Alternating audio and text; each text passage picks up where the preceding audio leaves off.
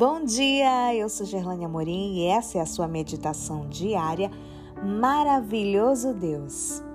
Quinta-feira, 9 de fevereiro de 2023. Pedras vivas. Verso de hoje, 1 Pedro 2:5. Também vocês, como pedras que vivem, são edificados casa espiritual. Na Bíblia, diversas figuras descrevem a natureza e a missão da igreja.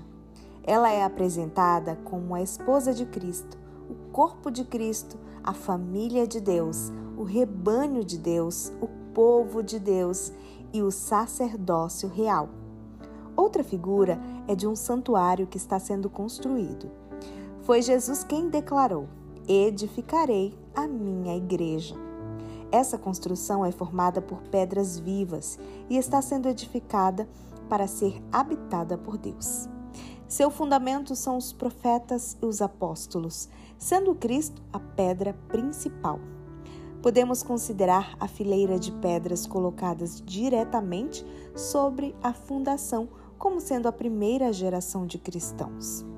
Depois dela vieram muitas outras, e a construção segue para a sua fase final. Logo terá sido colocada a última pedra da última fileira de pedras. Então a construção estará completa. Cada um de nós que integramos a igreja é uma pedra viva nesse belo edifício que Cristo está levantando. Não devemos nos esquecer de que estamos sendo edificados sobre outras pedras, pessoas que Deus usou em sua causa.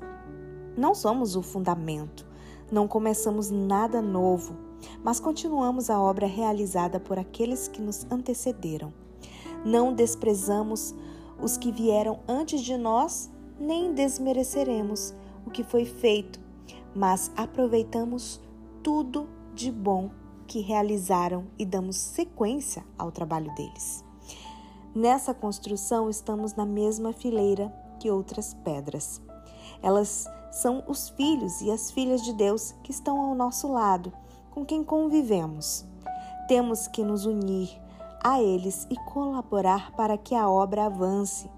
Cada um com seus talentos, fazendo o que sabe, coopera para que haja harmonia de propósito e ação. Acima dos que são mais idosos, já começou a ser colocada mais uma fileira de pedras. Será a última? Só Deus sabe. Os mais experientes devem estar bem aprumados e firmes para dar sustentação a essa geração de novos filhos de Deus. Que eles reconheçam sua herança espiritual, seus privilégios e oportunidades.